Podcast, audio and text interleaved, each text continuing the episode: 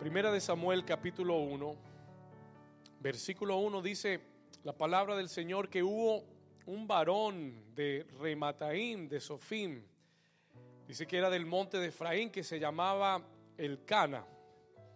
Era hijo de Joroán, hijo de Liu, hijo de Toú, hijo de Suf, Efrateo. Versículo 2. Y tenía él dos mujeres. No siga ese consejo.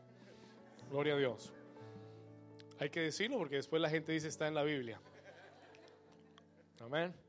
Y tenía él dos mujeres, no se lo aconsejo. El nombre de uno era, ¿cómo se llamaba? No lo escuché. El nombre de uno era Ana y el de la otra, ¿cómo? Penina. Y Penina tenía hijos, mas Ana no los tenía. Y todos los años aquel varón, el Cana, subía de su ciudad para adorar y para ofrecer sacrificios a Jehová de los ejércitos en Silo, donde estaban, dice, dos hijos de Eli, Ofni y Finés, sacerdotes de Jehová. Y cuando llegaba el día en que el Cana ofrecía sacrificio, daba a Penina su mujer y a todos sus hijos y a todas sus hijas, a cada uno su parte, para que trajeran sus ofrendas.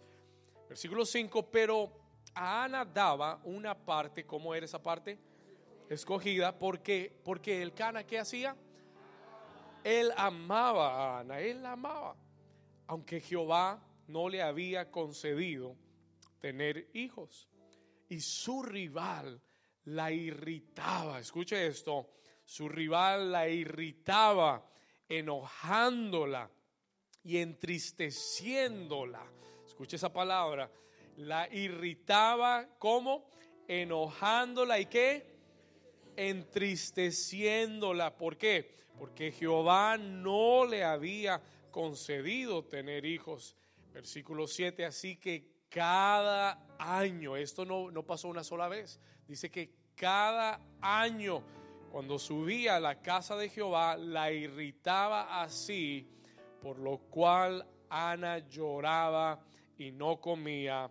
Amén y amén. El título de esta mañana es El fruto de la gracia. Diga conmigo, el fruto de la gracia. Dígale a su vecino, Dios te va a dar el fruto de la gracia. Amén. Puede tomar su asiento. You may be seated. Hoy vamos a hablar del fruto de la gracia, the fruit of grace.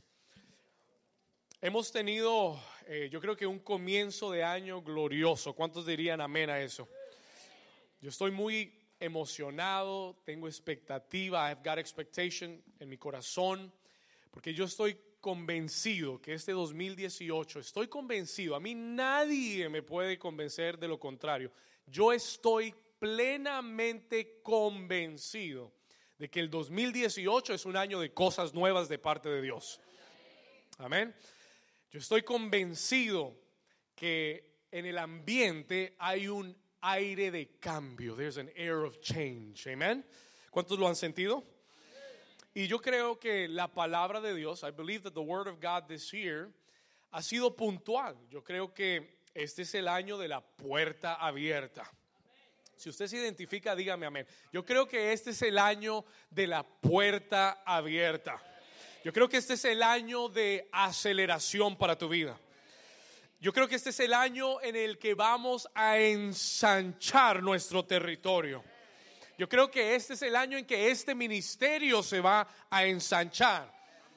¿Ok? Tal vez no se ha identificado todavía. Yo creo que este es el año en que la esterilidad en tu vida va a cesar y Dios te va a dar fruto abundante. ¿Estamos acá? Yo creo que este es el año. I believe this is the year.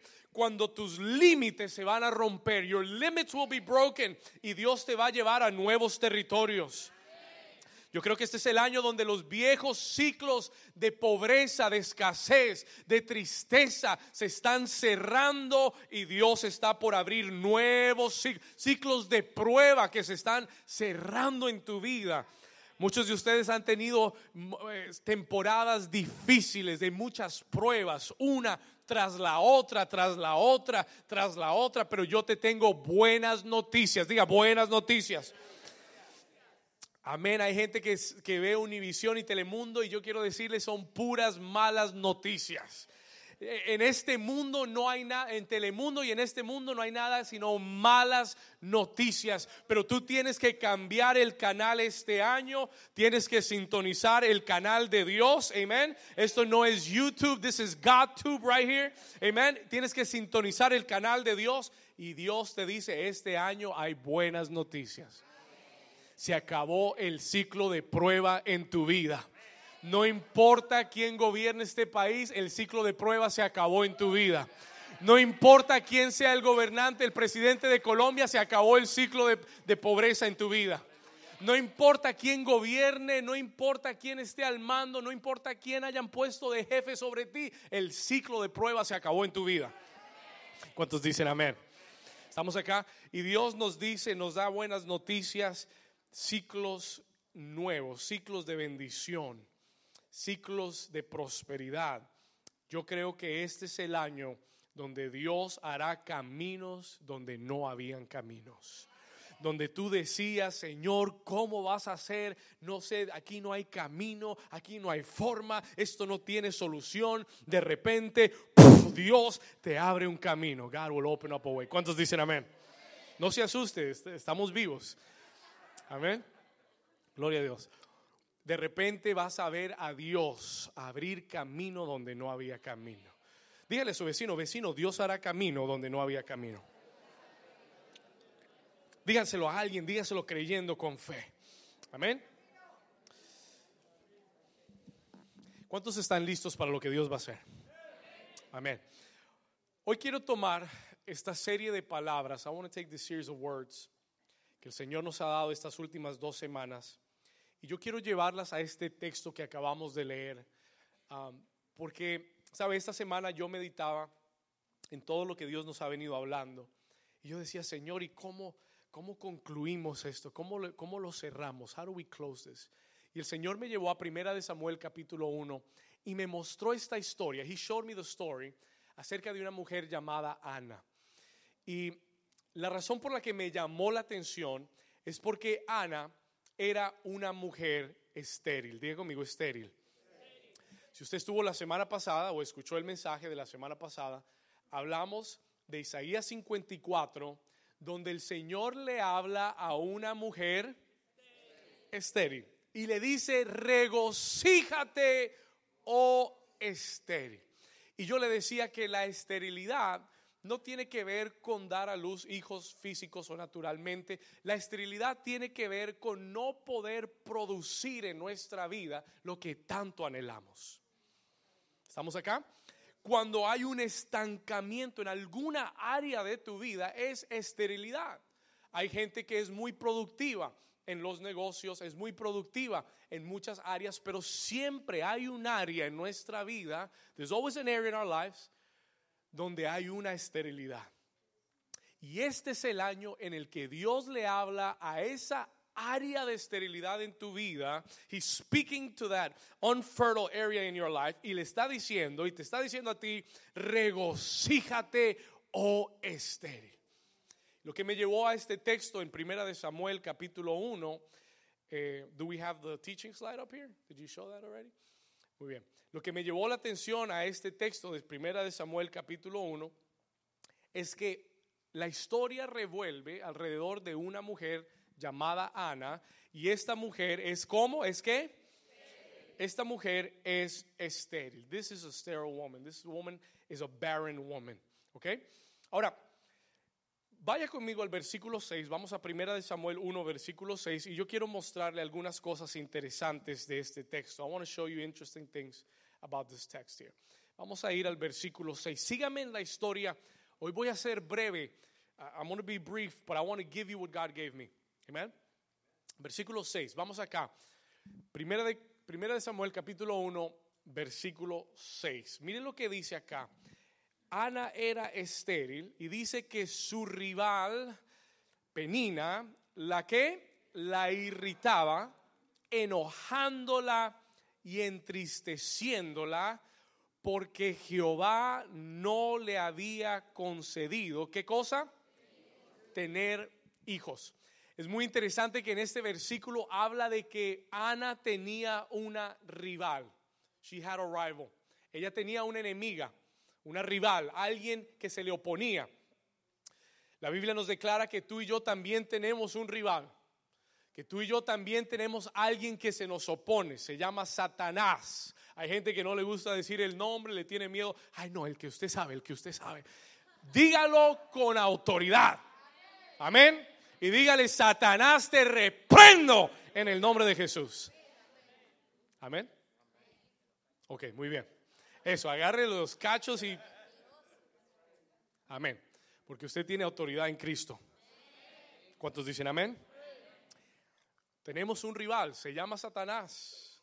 Y la Biblia dice que este, que este rival venía para irritarla, para enojarla y para entristecerla.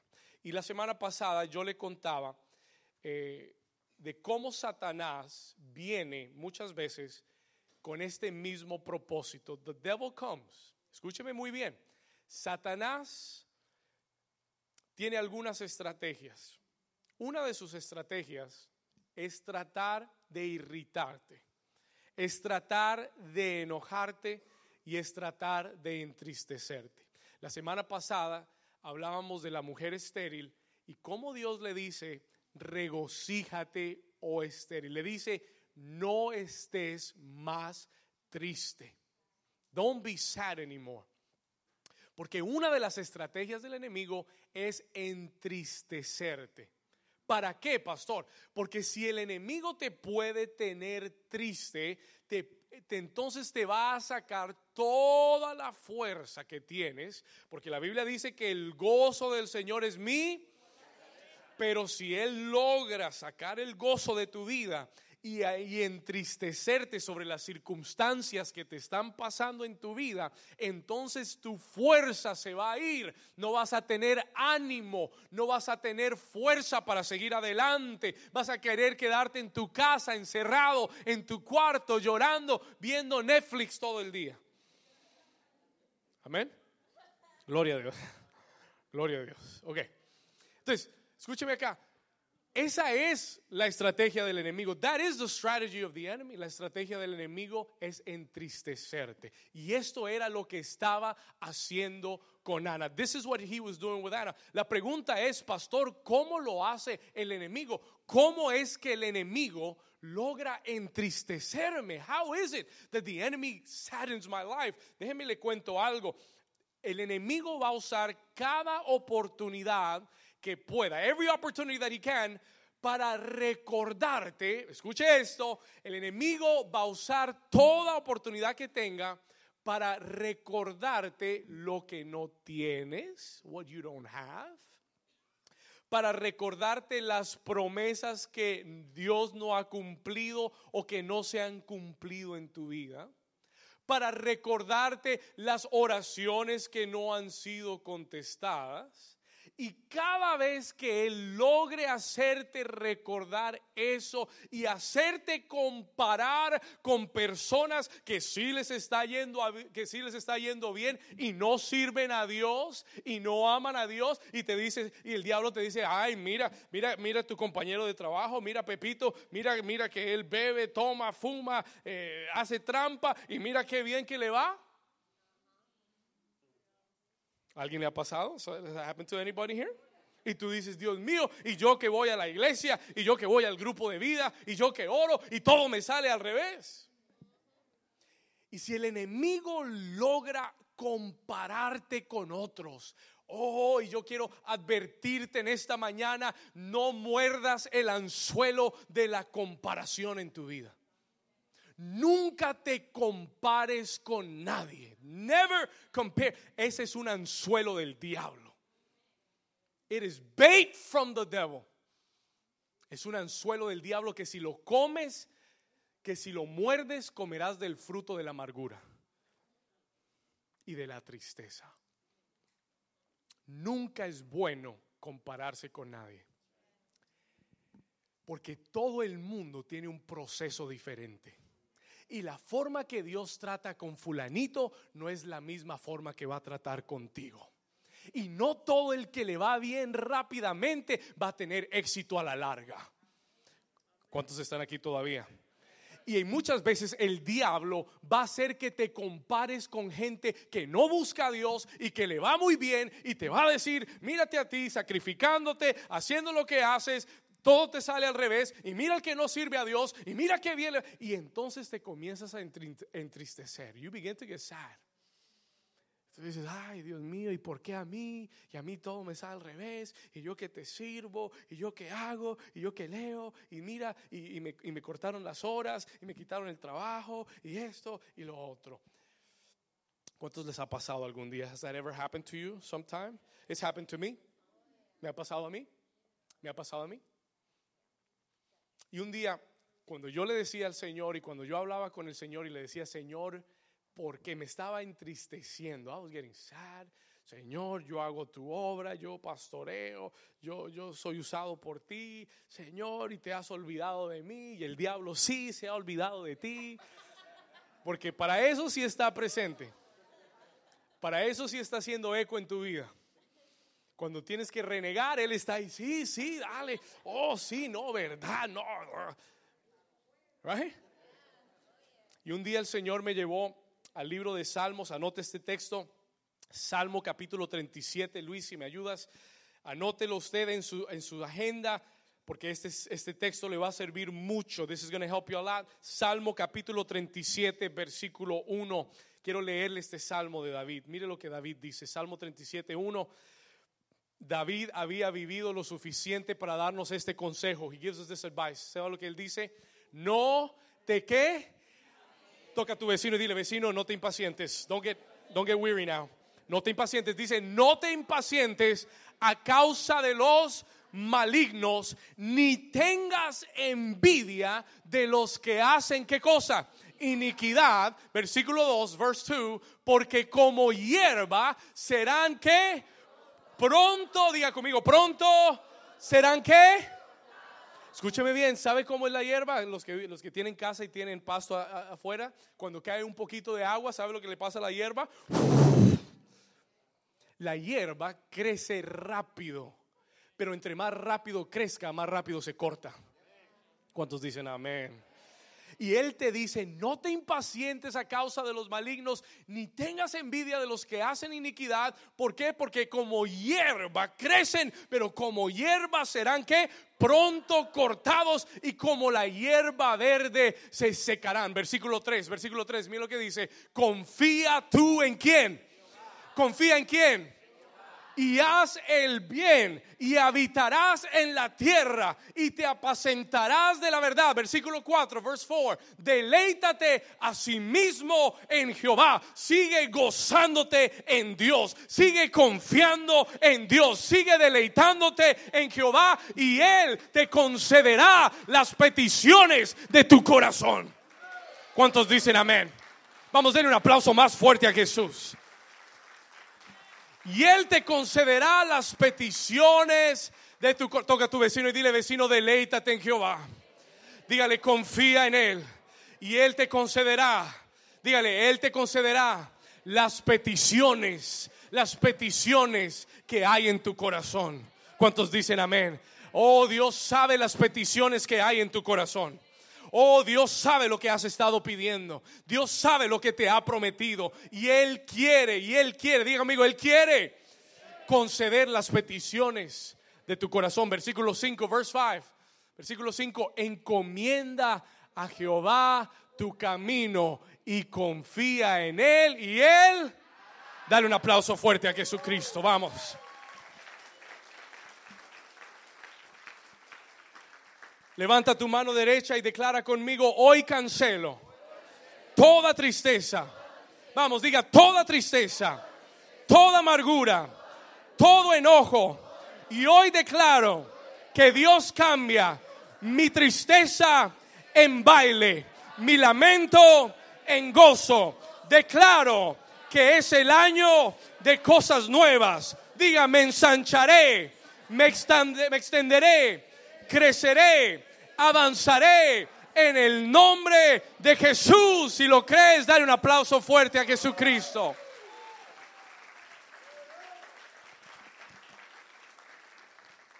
Ana, prepárate porque este es tu año en el que tu tristeza se convierte en gozo. Ana, has estado llorando y ponga su nombre ahí. You could put your name there. Amén. Prepárate porque tu llanto se convertirá en gozo. Tu lamento se convertirá en baile. David decía, por una noche dura el llanto, pero su gozo viene en la mañana. Oh, tú puedes estar llorando toda una noche y eso está bien, pero cuando el sol salga en la mañana, límpiate los mocos, sécate las lágrimas y pon una sonrisa en tu boca porque Dios hará cosas nuevas. Dígame amén. Come on, say amen somebody. Amen. Escúcheme acá, listen to me. Ana, tengo buenas noticias para ti porque Tal vez hubo un área de esterilidad en tu vida. Tal vez hubo un periodo, un ciclo de prueba. Pero escúchame bien, listen to me. Tú tienes algo más valioso que los hijos de Penina. You've got something that's more valuable than the sons of your rival. Ana, tienes algo y ni siquiera sabes qué tienes. You don't even know what you have. A veces cuando el enemigo, cuando el enemigo nos, nos pone a compararnos con otros, dejamos de ver lo que sí tenemos en nosotros de parte de Dios. A veces cuando tú comienzas a mirar cómo le va a todo el mundo, es la estrategia para que te olvides lo que ya Dios te dio. Y tú buscas tener lo que otros tienen y Dios te dice, yo ya te di lo que necesitas.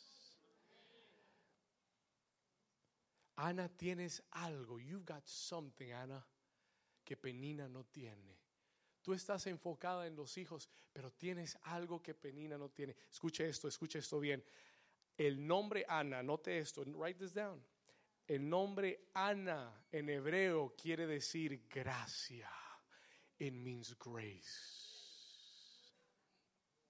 Diga conmigo gracia. Ana no tienes hijos, pero tienes gracia. But you got grace. ¿Cuántos dicen amén? Se lo voy a explicar. Let me explain this to you. No tienes eso que has estado orando y pidiendo, pero Dios te está dando gracia. God is giving you grace.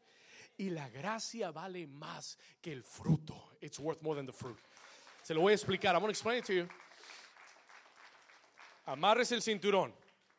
Escuche esto. Le voy a dar una definición de gracia. Let me give you a definition of grace. No se pierda esto, escuche. Déjeme explicarle lo que es gracia. Note esto. Gracia es, escuche esto, gracia es la influencia divina, divine influence. Diga conmigo, influencia divina.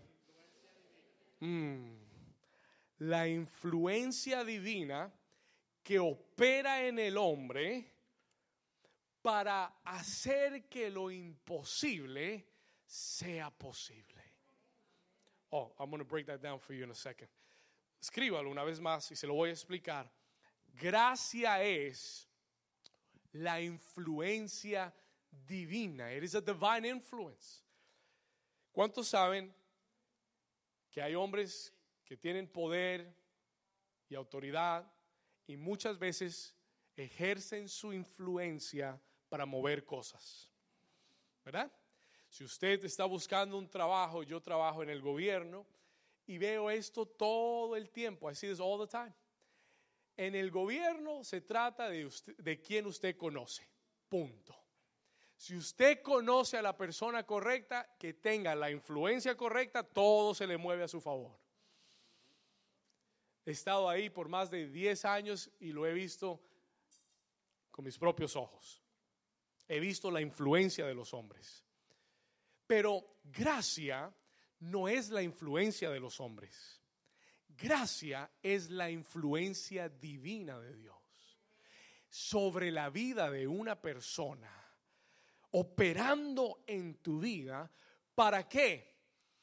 para hacer que lo que era imposible para ti en tu fuerza, ahora a través de la gracia, de la influencia de Dios, se convierta en algo posible para ti. ¿Cuántos dicen amén? ¿Estamos acá? Are you here? Muy bien, escuche esto. Listen to this. Penina, el nombre de Penina es muy interesante también. Penina quiere decir, anote esto, Penina es lo opuesto a Ana. Ana es gracia. Pero ¿sabe lo que quiere decir penina? Penina quiere decir joya. Jewel. Quiere decir joya. Ahora, yo le decía, Señor, ¿y qué tiene eso que ver? Y el Señor me decía, porque la joya representa a algo que tiene brillo en sí mismo. El valor de la joya está en la joya el valor del que tiene gracia divina está en el que le da la gracia divina. ¿Cuántos me están entendiendo? Y Penina es aquella persona, aquella persona que es muy talentosa, que tiene muchas habilidades, que tiene mucha fuerza y que ella misma puede sacar sus propios resultados. Brilla con luz propia. ¿Cuántos me están entendiendo? Hay mucha gente así. Y uno de los enemigos de la gracia es el orgullo. Escúcheme acá. Uno de los enemigos de la gracia de Dios en tu vida es el orgullo. It is pride. Si usted conoce a alguien muy talentoso, tenga mucho cuidado con esa persona.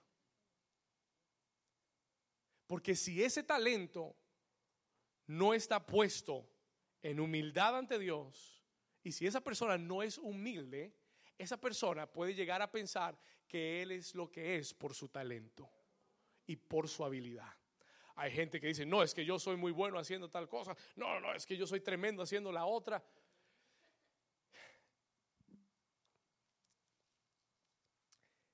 Y entendí que hay momentos en nuestra vida donde Dios a propósito, escuche esto, hay etapas en nuestra vida donde Dios a propósito va a cerrar tu matriz. Y no te va a dejar producir lo que quieres para que no pienses que fuiste tú y que es tu fuerza lo que lo logró. ¿Estamos acá? Oh, se lo voy a repetir una vez más, escúcheme bien.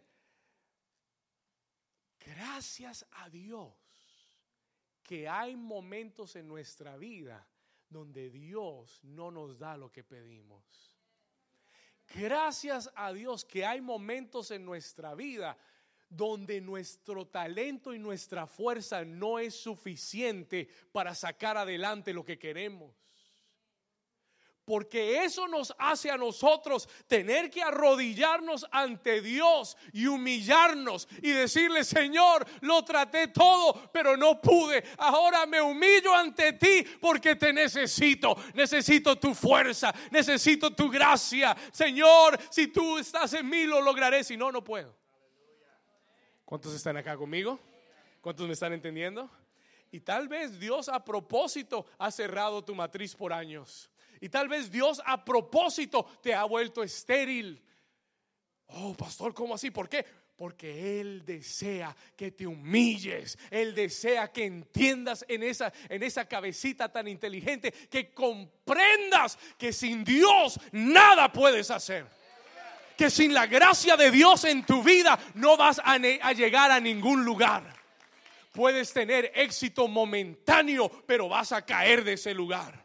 Puedes, cuántas artistas, cuántas estrellas de Hollywood, talentosas, cantantes, gente, gente con muchos dones y talentos, emergen rápidamente, tienen éxito.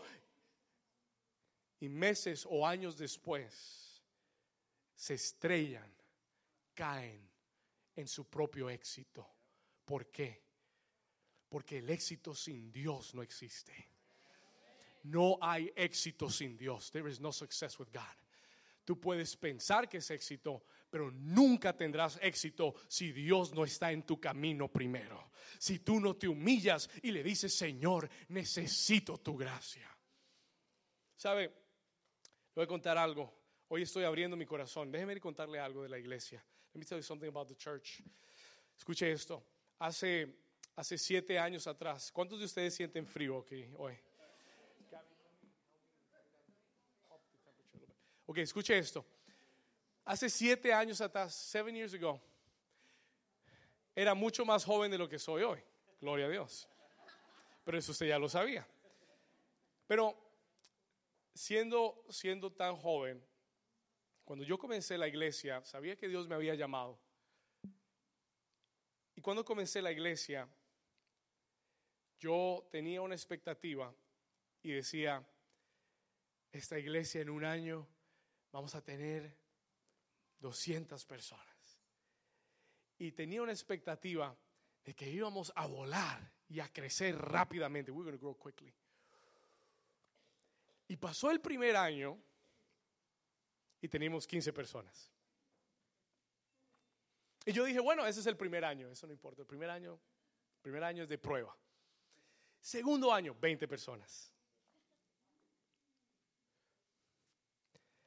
Y al tercer año me di cuenta de algo. I realized something. Que yo pensaba que tenía suficiente talento, suficiente conocimiento, suficientes dones y habilidades para hacerlo yo solo. Y el Señor me secó el árbol por varios años, hasta que en uno de esos días me di cuenta y le dije, Señor, he tratado todo lo que he podido. Estrategias, todo. Pero cuando el Señor cierra el vientre, no hay fruto. Pero ¿sabe lo que esa experiencia me llevó a mí? Me llevó a doblarme ante Dios y a decirle, Señor, perdóname porque estos años he tratado de hacerlo con mi fuerza porque he pensado que yo tengo el talento para hacerlo. Y le dije, Señor, sin ti no soy nada. Me humillo ante ti como tú quieras, cuando tú quieras. Ese día cayó una carga de mi corazón.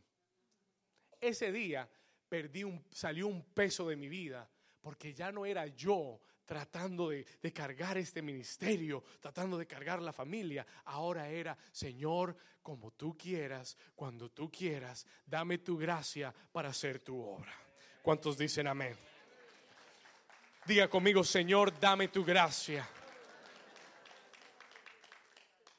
Escúcheme lo que le quiero decir. Listen to what I want to tell you.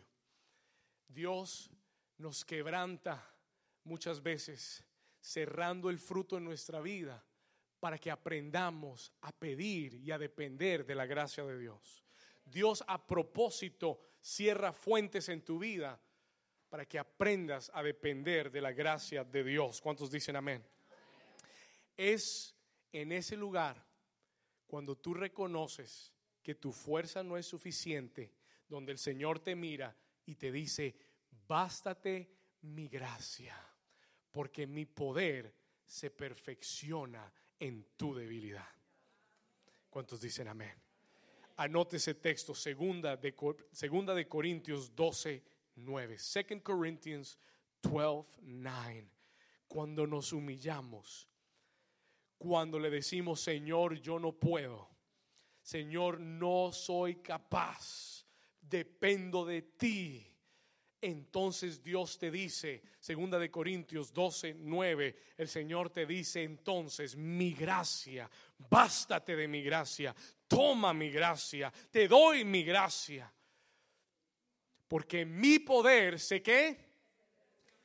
Se perfecciona en la qué?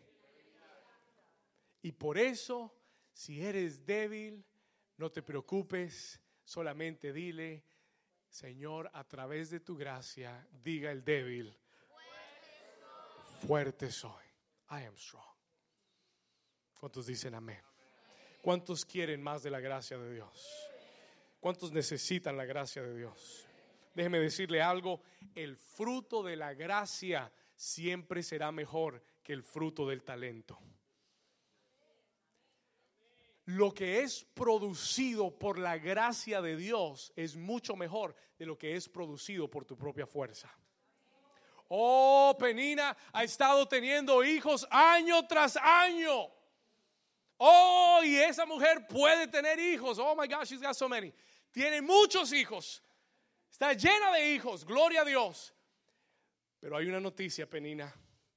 Tú piensas que tu propia fuerza es suficiente que tú brillas por tu talento y tu esfuerzo y tu sabiduría, porque fuiste a la universidad, porque tienes tantos grados y tantos títulos y eres muy inteligente y esa es tu gloria, that is your glory. Pero déjame decirte que el fruto de la gracia será mayor que el fruto de tu talento y de tu esfuerzo. ¿Cuántos dicen amén?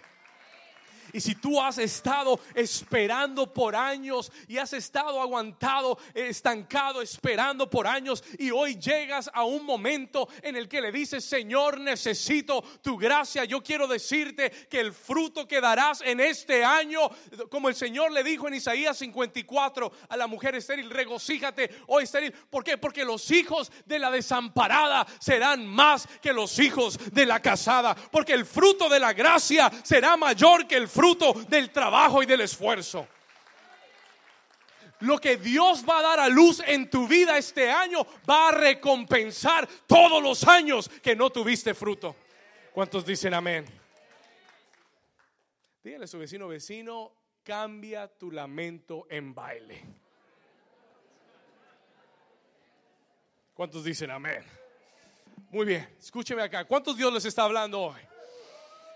Yo creo, I believe, que este año hay una nueva gracia de Dios para tu vida. Dios te va a llevar a mayor gracia. Usted sabe lo que es gracia. Gracia es el favor divino. Yo vi la gracia de Dios hace años atrás, cuando fui a aplicar en el lugar donde trabajo hoy. Y era un lugar muy lejos de mi alcance.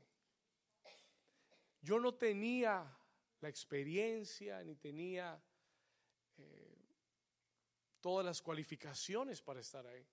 Escúcheme, porque eso le va a alimentar la fe a alguien. Pero ¿sabe lo que sí tenía? Tenía gracia de Dios. Escuche eso. Y me llamaron, tomaron la aplicación, se la enviaron a la ciudad. La ciudad miró la aplicación y ellos me contestaron y me dijeron, yo había estado tres meses, cuatro meses sin trabajo, buscando trabajo.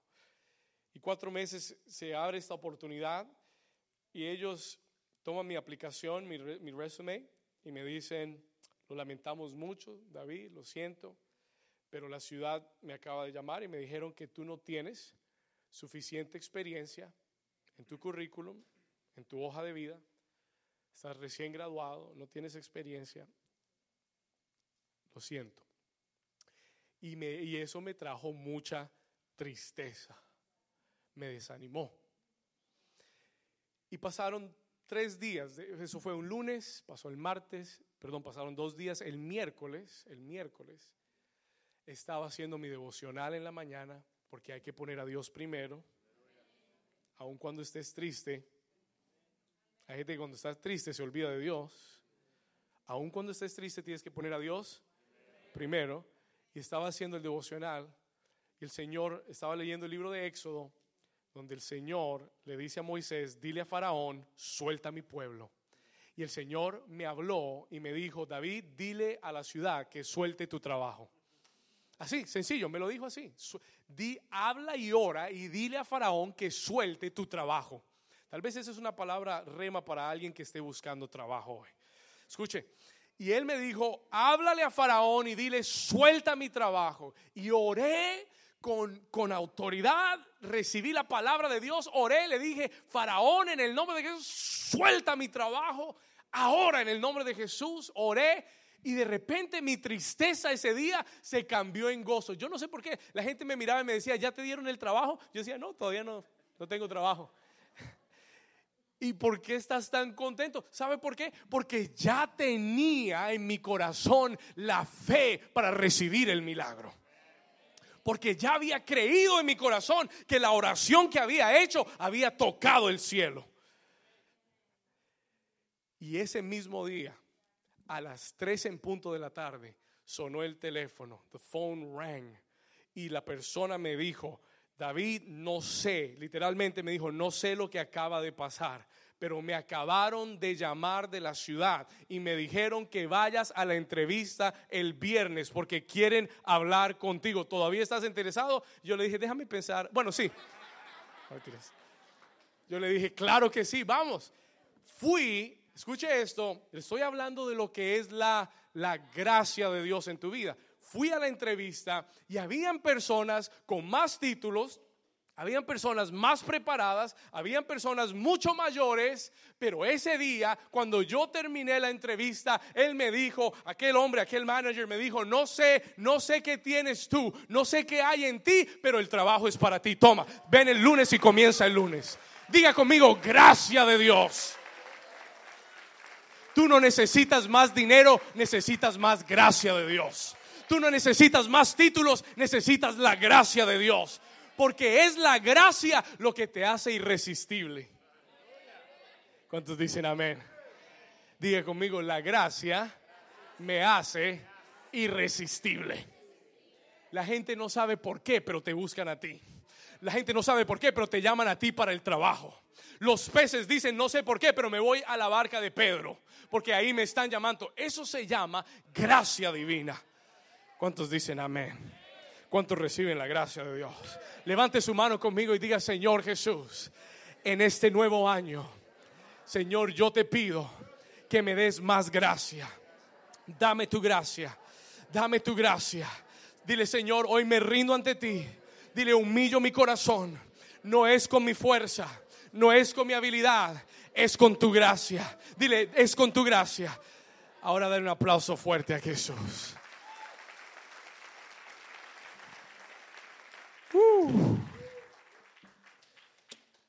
¿Cuántos Dios les está hablando? Este año no necesitas tantos recursos. No necesitas tantas cosas externas. Este año necesitas la gracia de Dios. La gracia cambia todo en tu vida. El fruto de la gracia en ti va a producir algo que nunca podías haber producido en tu propia fuerza. Lo siguiente en este texto, the next thing in the text que me llamó la atención fue lo que Ana hace a continuación. Acompáñeme acá y voy llegando hacia el punto en el que el Señor me habló mucho en este punto. Acompáñeme al versículo 9. Come, come with me to verse 9. ¿Qué hizo Ana? What did Anna do? Escuche esto. ¿Qué hizo Ana? ¿Qué fue lo que cambió el ciclo de esterilidad en su vida? Versículo 9, verse 9. Y se levantó Ana después de que hubo comido y bebido en Silo. Y mientras el sacerdote Elí estaba sentado en una silla junto al pilar de dónde? ¿De dónde? Pregunta, ¿a dónde fue Ana? Where did Ana go? Ana fue a dónde? Al templo de Jehová. Yo leía eso I read that. Y, el Señor me decía, dile a la iglesia que en el 2018 hay bendiciones que Dios tiene para ti que no encontrarás en ningún otro lugar, sino en la casa de Dios.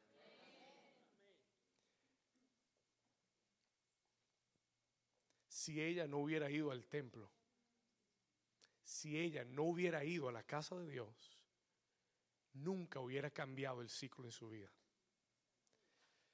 Y yo quiero felicitar a la iglesia. I want to congratulate the church. quiero felicitarlos porque yo he visto que este año, this year, hay muchos de ustedes que tienen 100% de asistencia a la casa de Dios este año. Hay muchos de ustedes que este año dijeron en el 2018 no me pierdo ni una sola. En el 2018 voy a estar en la casa de Dios. Y yo quiero decirte algo. Let me tell you something. En el 2018 tú vas a encontrar en la casa de Dios bendiciones que Dios no te podría dar en ningún otro lugar. ¿Cuántos dicen amén? Dígale a su vecino, estás en el lugar correcto. Hoy yo quiero, and I want to congratulate, yo quiero felicitar a la iglesia porque este año los grupos de vida están creciendo. Y quiero felicitar a la iglesia porque la escuela de, ministerio está expandiéndose. Y nuestras reuniones de los domingos están creciendo también. Y yo sé que al final de este año este lugar no será suficientemente grande para nosotros. Amén. Porque ha habido una iglesia que ha entendido que a Dios hay que ponerlo primero. Que a Dios hay que darle el mejor tiempo y el mejor espacio. Y yo no predico eso porque soy el pastor de la iglesia. Yo predico eso porque lo he vivido toda mi vida. I've lived it all my life. Cuando yo me voy de vacaciones, busco una iglesia a donde ir. Y en cada vacación que voy, encuentro un lugar donde congregarme. Y busco una palabra de Dios. Y en 20, ya, ya, ya perdí la cuenta de cuántos años he servido a Dios, cuántos años he estado en la iglesia. Pero en unos 20 y, más años, yo puedo contarle en una mano los domingos que no he estado en la casa de Dios. In one hand, I can count to you. Delante de Dios puedo contarle en una mano los domingos que no he estado en la casa de Dios. A mí tienen que sacarme con abogado y con tractomula y con remolque. Pero nadie me saca de la casa de Dios. ¿Cuántos dicen amén? Porque yo sé que hay bendiciones en la casa de Dios. No, pastor, pero yo lo oigo, yo lo veo por internet. Véame por internet. Amén. Pero hay bendiciones que en la casa de Dios, solo en la casa de Dios, se pueden recibir. Ahora, mire lo que dice acá. Look at what it says here. Versículo 10 dice que ella fue al templo de Jehová. Versículo 10, y ella con amargura de alma dice que oró a Jehová y lloró abundantemente. Pero el versículo 11 tiene la clave del cambio. It has the key to the change. Aquí viene la llave. Aquí viene la llave, atrápela. Versículo 11. Pero Ana hizo qué cosa? Voto diciendo, mire lo que Ana oró en el día de su aflicción, en el día de su esterilidad. Ana oró y dijo, Jehová de los ejércitos, si te dignares mirar la aflicción de tu sierva y te acordares de mí y no te olvidares, y no te olvidares de tu sierva, sino que dieres a tu sierva un hijo varón, yo lo dedicaré a Jehová todos los días de su vida y no pasará navaja sobre su cabeza. Diga conmigo un voto a Jehová. Ah. Y esta es la parte del mensaje que muchos van a cerrar los oídos, se van a tapar los oídos. Porque a todos nos gusta recibir las promesas. We all like to receive the promises. A todos nos gusta saber los planes de Dios para nuestra vida. Pero cuando se trata de dar algo, oh,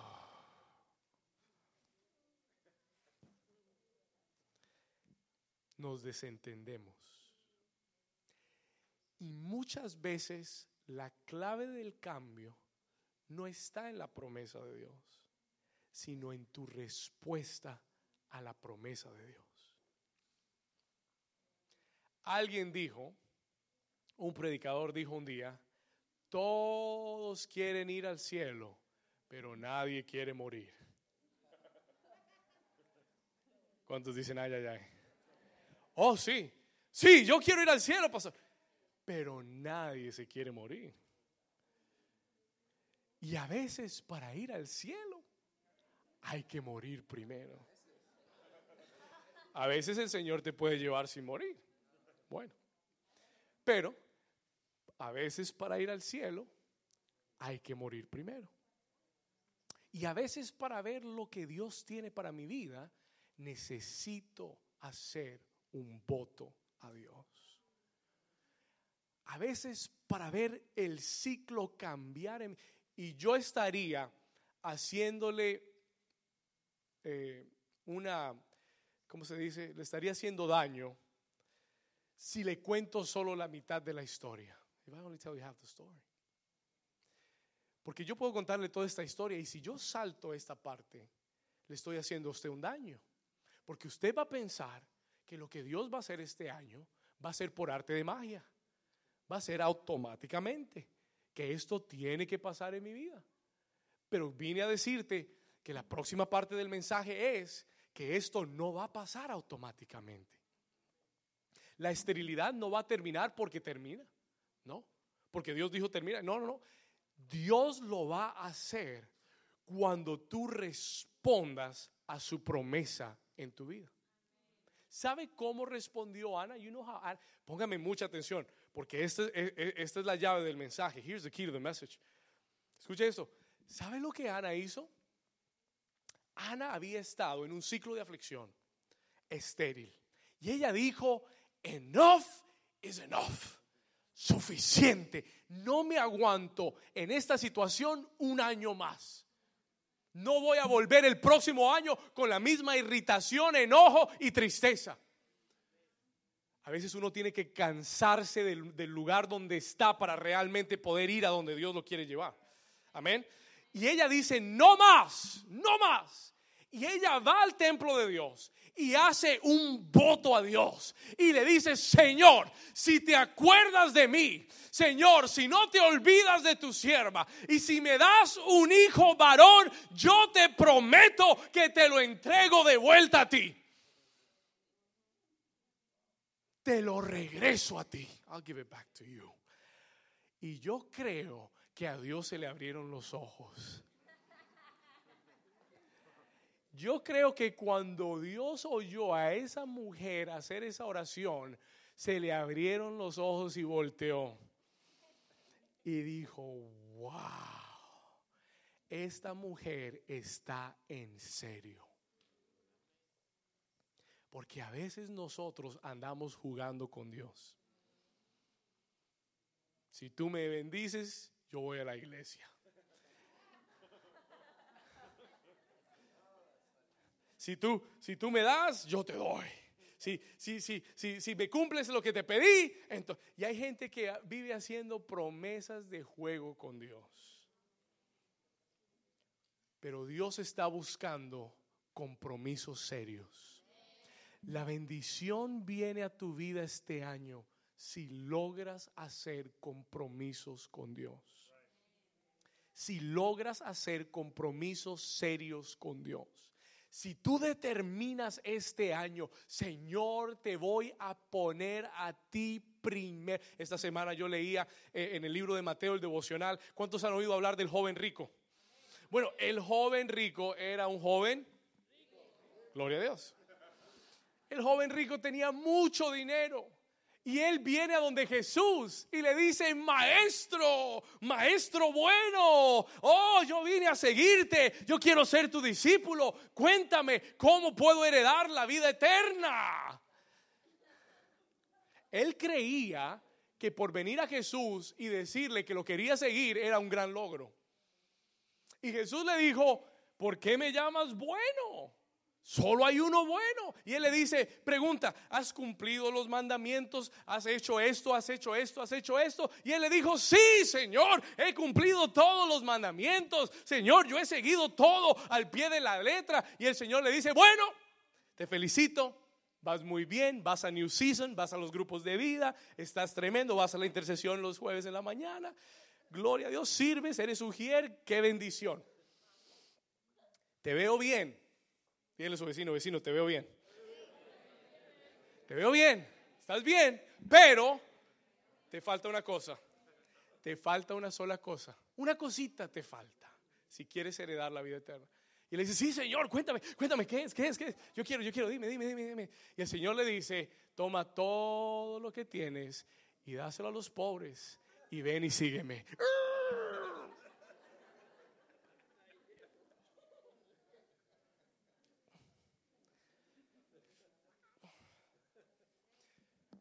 ¿Sabe cuál fue el problema del joven rico? Escuche eso. En la época de Jesús no habían muchos jóvenes ricos. There were not a lot of young rich people. Los teólogos piensan que la mayoría de su ganancia debió haber sido por herencia. Él heredó su ganancia. Y cuando él le pregunta a Jesús, él le dice, ¿cómo, ¿qué haré para heredar la vida eterna? Una, herencia no se trabaja. Una herencia no se gana. Una herencia solo se recibe. Él decía, muéstrame cómo recibir la vida eterna. ¿Cómo, simplemente yo, la quiero? Dámela. Y él le dijo, te toca esforzarte un poco. Te toca comprometerte un poco. ¿Y sabe qué era el problema del joven rico? Que amaba el dinero. He loved money. Era muy difícil soltarlo para seguir a Jesús. ¿Y sabe lo que Jesús le dijo? Nada. ¿Sabe lo que Jesús dijo después? El joven rico dice la Biblia que se fue triste. Y Jesús no le dijo, estaba bromeando, venga, venga, venga, no. No, no. Jesús lo dejó que se fuera. ¿Sabe por qué? Porque alguien que no pone a Dios primero va a dejar a Dios por cualquier cosa.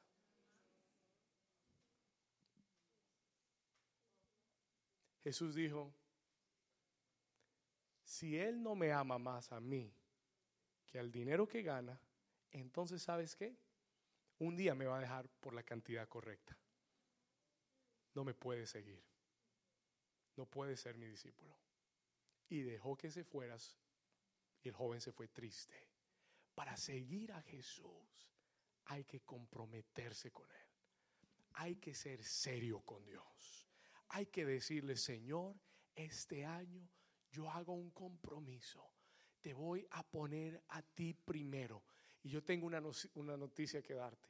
Cuando tú pones a Dios primero, Él te pone a ti primero. Cuando tú honras a Dios, la Biblia dice que Él honra a los que le honran. Dios honra a los que le honran. Dios pone, y después Jesús termina esa parábola, esa enseñanza diciendo, oh, yo les digo que hay muchos que son primeros que serán posteros, pero hay muchos que estaban atrás que el Señor los pondrá al frente y serán primeros. ¿Sabe por qué? Porque pusieron a Dios primero. ¿Cuántos dicen amén? Vamos a darle un aplauso fuerte a Jesús. Wow. Ana hizo un voto. Voy llegando al final. Ana hizo un voto y le dijo, Señor, si tú me das un hijo, yo te prometo que el hijo que, que salga de este vientre es tuyo. Pregunta, ¿era eso algo fácil? Was that something easy? Ese era un compromiso. Yo solo me pongo a pensar. Imagínese como madre una vez que ese hijo nace y tú nunca has tenido hijos y ves ese niño y te preguntas, ¿cómo sé yo que tendré más hijos? ¿Cómo sé yo que volveré a tener más? Y este se lo estoy entregando al Señor. Y muchas veces así nos sentimos. A veces pensamos que lo que le damos al Señor lo vamos a perder. Pero yo tengo noticias para darte. Todo lo que tú le des al Señor para honrarlo, Él lo bendice, Él lo multiplica y Él te da más de lo que puedas pedirle. ¿Estamos acá? Nunca, nunca, que nunca te duela darle a Dios que nunca te duela hacer un voto a Dios, un compromiso a Dios, porque Dios Jesús le dijo a sus discípulos, con el joven rico, él le dice a sus discípulos, Pedro le dice a Jesús, Pedro le dice a Jesús, Señor, y, nosotros hemos dejado todo por seguirte a ti, nosotros hemos entregado nuestras casas, hemos dejado a nuestras familias, hemos dejado todo por seguirte a ti, ¿qué hay para nosotros? Y Jesús le responde y le dice, Pedro, yo te prometo que en esta vida Dios te multiplicará cien veces más todos los hijos, las hijas, las casas, todo lo que hayas dejado Dios te lo multiplicará cien veces más en esta vida, dijo el Señor. ¿Estamos acá? y en la vida venidera la vida eterna. Ana hizo un voto al Señor. Ana le consagró su fruto al Señor. Mire lo que dice, quiero leerle dos textos rápidamente. Mire lo que dice Éxodo capítulo 13, Éxodo 13, Éxodo 13, versículo 2. Luis, ayúdame rápido, Éxodo 13, 2. Estoy llegando aquí al final. Éxodo 13, 2 dice, conságrame todo que. Dios le dijo a Israel, conságrame todo que. El primer hijo de tu vientre, conságramelo. Y cualquiera que abre matriz entre los hijos de Israel, así de los hombres como de los animales, Dios dijo, Dios dijo, mío es. Lo primero de tu fruto le pertenece a Dios. Vamos a ir a Éxodo, anote esta cita, Éxodo 23, 19, Exodus 23, 19. Éxodo 23, 19. Mire lo que dice este texto.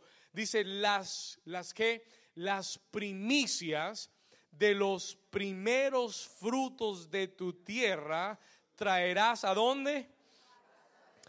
A la casa de Jehová tu Dios. ¿Cuántos están aquí todavía? El próximo domingo, el próximo domingo, escuche esto, porque esta es una dirección del, Espíritu Santo, una, una, dirección de Dios. Se lo digo así con, con el temor de Dios en mi corazón. El Señor me dijo al principio del año, me dijo, David, este año yo quiero que tú me traigas una ofrenda especial. Y quiero que de tus primeros frutos de este año tú separes algo para mí. Separate. No mis diezmos, ni no, no lo que doy regularmente. El Señor me dijo, tráeme una ofrenda de primeros frutos. Y cuando yo leía este texto, when I read this text, el Señor me decía, cuando uno se desprende de algo, cuando uno da una ofrenda de compromiso a Dios, eso revela, escuche esto, lo que hay en tu corazón. Le voy a decir algo. Ana no estaba pidiendo un hijo para restregárselo en la cara a Penina.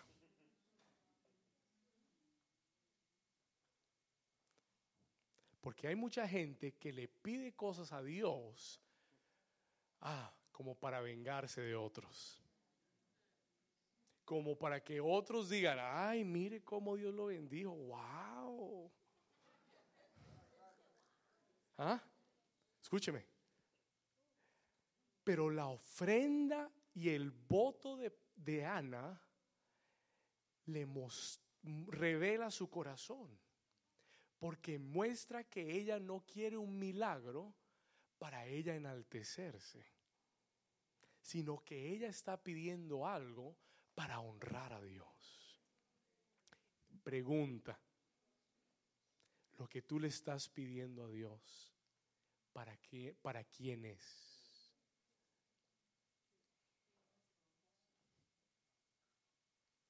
Lo que tú le estás pidiendo a Dios, ¿para quién es? Para que la gente, tus vecinos te miren y digan, wow, pero lo está yendo bien. Para restregárselo a los que te estaban irritando antes. O lo estás pidiendo porque le estás diciendo, Señor, te lo estoy entregando a ti de regreso. Porque quiero que esto te honre a ti. Señor, si me das una casa, te la doy a ti. Señor, si me das ese negocio, te separo el diezmo de todo lo que entre para ti, para honrarte a ti. Señor, si me bendices y bendices este ministerio y lo haces crecer, yo te prometo, se lo dije al Señor y le, le hablé y hablé seriamente con Dios, tuve una conversación cara a cara, mesa frente a frente con Dios. Y le dije, Señor, si tú me bendices y si bendices este ministerio, yo te prometo que cada reunión, cada momento, cuando la gente me mire, siempre voy a señalar hacia ti y siempre voy a decir, no soy yo, es Dios. Siempre esta iglesia va a glorificar a Jesús. Siempre Jesús va a ser el centro de todo lo que hagamos. Yo he ido a iglesias donde el pastor es la estrella. Yo he ido a iglesias donde el pastor es el centro de la atención. Yo le dije al Señor, Señor, no me interesa, no lo quiero, no es para mí. Yo quiero que tú seas siempre el centro. Y si este ministerio crezca, que tú sigas siendo el centro. ¿Cuántos dicen amén?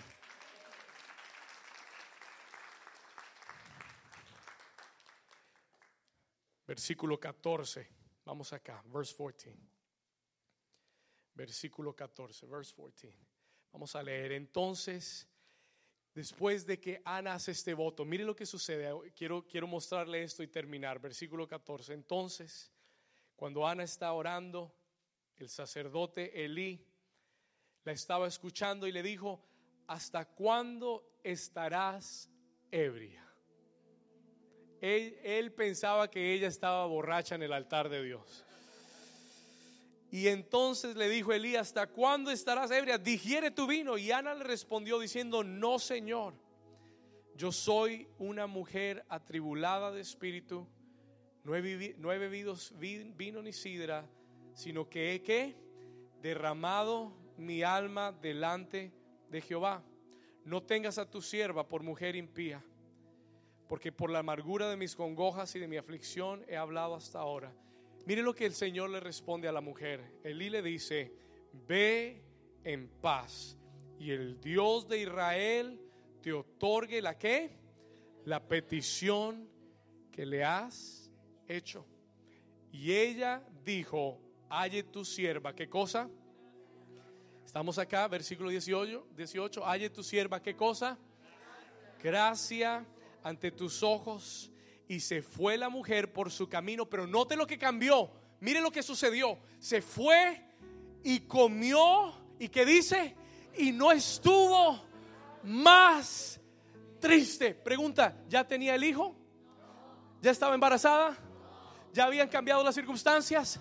Pero ya se había ido la tristeza de su corazón porque había recibido la respuesta de Dios, que le había dicho, ve en paz, ve en paz y que el Señor te dé lo que le has pedido.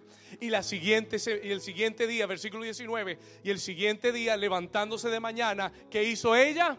¿Qué hizo ella? Oh, porque cuando tú adoras, dejas de exaltar los problemas y comienzas a exaltar a Dios. Cuando tú adoras, se va la tristeza de tu vida porque ya no exaltas al problema. Cuando estás triste, exaltas el problema. Cuando adoras, exaltas a Dios. ¿Cuántos me están entendiendo? Se lo voy a repetir una vez más. Cuando estás triste, exaltas el problema.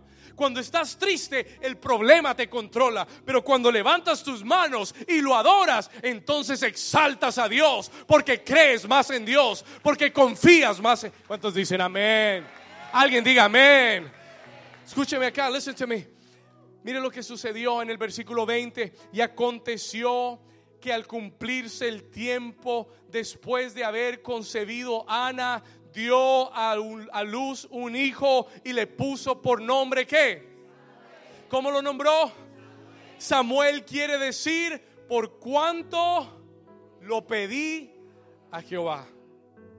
Este año alguien le va a dar a luz a un Samuel. Este año lo que le has venido pidiendo al Señor lo vas a ver salir a la luz. Este año, al cumplirse el tiempo, vas a dar a luz lo que le estabas pidiendo al Señor.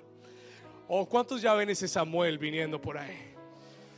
Ah, yo, no sé por qué. Las últimas semanas Dios me ha llevado a decirle, comience a preparar el baby shower. Y comience a comprar la cuna y los pañales. Y prepare el cuarto porque Samuel viene a tu vida.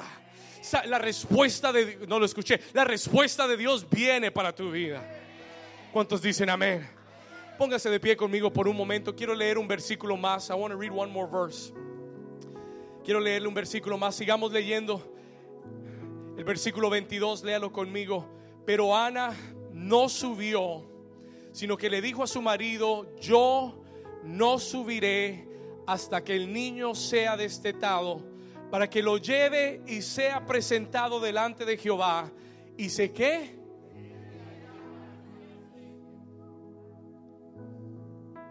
Y se quede allá para siempre. Y el Cana, su marido, le respondió y le dijo, haz como bien te parezca. Quédate hasta que lo destetes, solamente que cumpla Jehová su palabra. Y se quedó la mujer y crió a su hijo hasta que lo destetó. Versículo 24. Dice que después de que lo hubo destetado, lo llevó consigo con tres becerros, una efa de harina, una vasija, vasija de vino, y lo trajo a la casa de Jehová en Silo, y el niño era pequeño. Y matando el becerro trajeron el niño a Elí. Y ella le dijo, Señor mío, vive tu alma, Señor mío. Yo soy aquella mujer que estuvo aquí junto a ti orando a Jehová. Y por este niño oraba. Y Jehová me dio lo que le pedí. Yo pues lo dedico también a Jehová. Todos los días que viva será de Jehová. Y adoró allí a Jehová. Levanta tus manos en esta mañana. Siento la presencia del Señor en este lugar. Oh, I feel the presence of the Lord in this house. Un voto con Dios puede cambiar tu destino. Pero tienes que ser como Ana. Ella cumplió su voto al Señor. Un día verás todo lo que Dios te ha prometido. Un día tendrás en tus brazos lo que le pediste al Señor. Pero no te quedes con eso.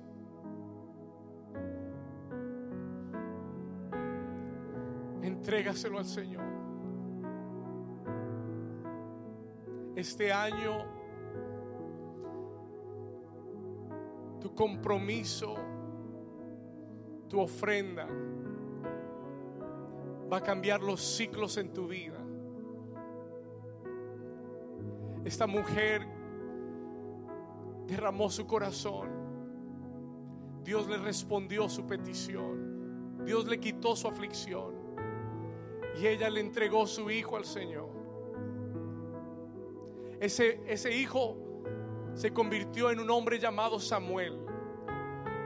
El fruto de la gracia. Diga conmigo el fruto de la gracia.